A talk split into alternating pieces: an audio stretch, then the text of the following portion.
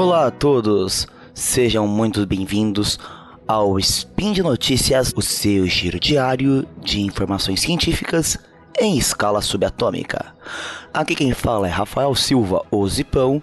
E hoje, dia 6 Boreão, 4 de fevereiro, trago a terceira parte de metodologias ativas.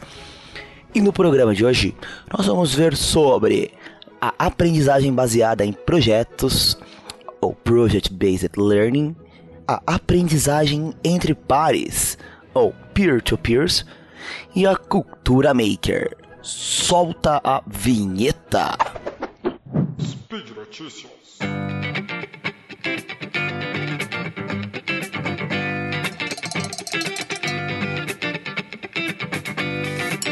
Hoje, pessoal, vou falar para vocês sobre três metodologias ativas que elas se complementam com as que eu já falei nos meus outros spins, que foi sobre o estudo do meio, o STEAM, a sala de aula invertida, a aprendizagem baseada em vídeos e a gamificação. Então, vou começar falando para vocês sobre a, a aprendizagem baseada em projetos, no que ela ela se transforma através de pelo desenvolvimento de projetos integrados entre todos os professores, todas as áreas afins do conhecimento, e ela não demanda apenas que os professores se integrem, mas todos aqueles envolvidos no processo educativo dentro do ambiente, seja ele também o pessoal que auxilia na manutenção da escola, na limpeza, o pessoal que fica na parte de atendimento do aluno, atendimento aos pais, todos eles têm que estar envolvidos nesse projeto, porque ele literalmente vai envolver a escola inteira. É claro que a avaliação dela se baseia em desempenho individual e coletivo de cada aluno e ele começa com questões provocativas, do tipo: por que, que um foguete voa?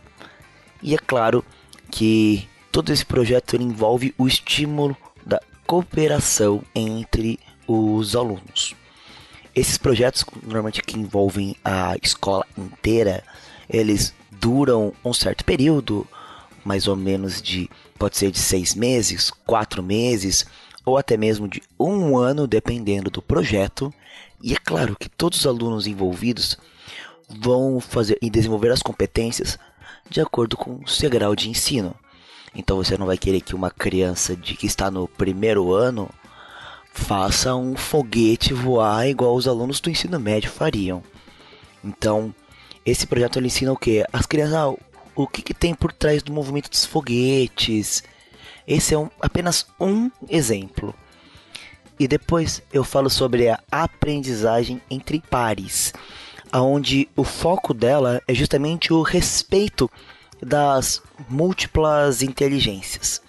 Como cada aluno tem o seu, a sua individualidade, o seu processo formativo muito único durante a aprendizagem entre pares, esse processo, essa inteligência ela é exaltada.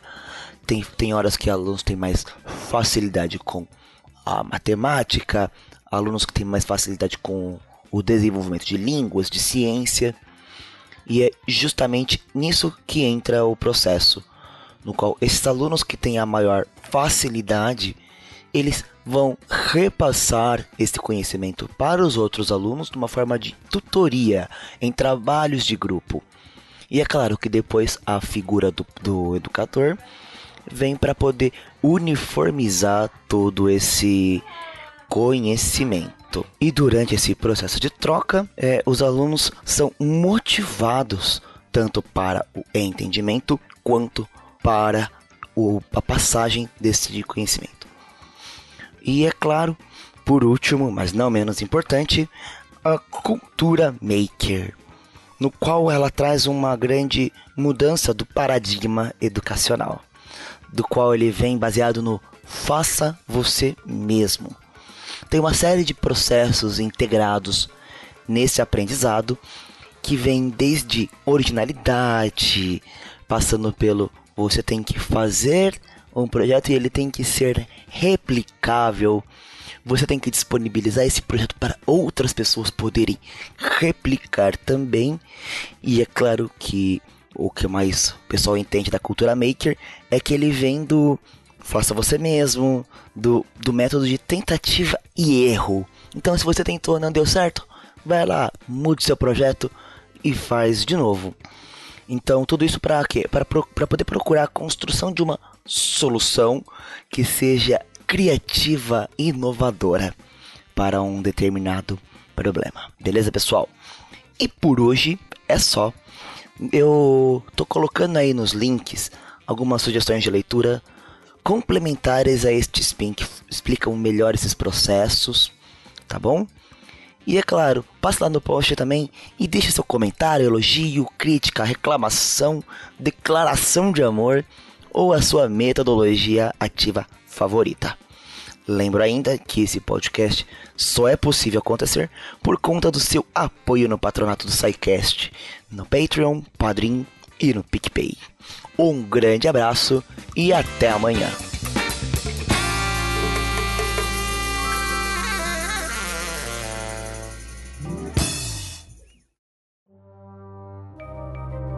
Este programa foi produzido por Mentes Deviantes. deviante.com.br.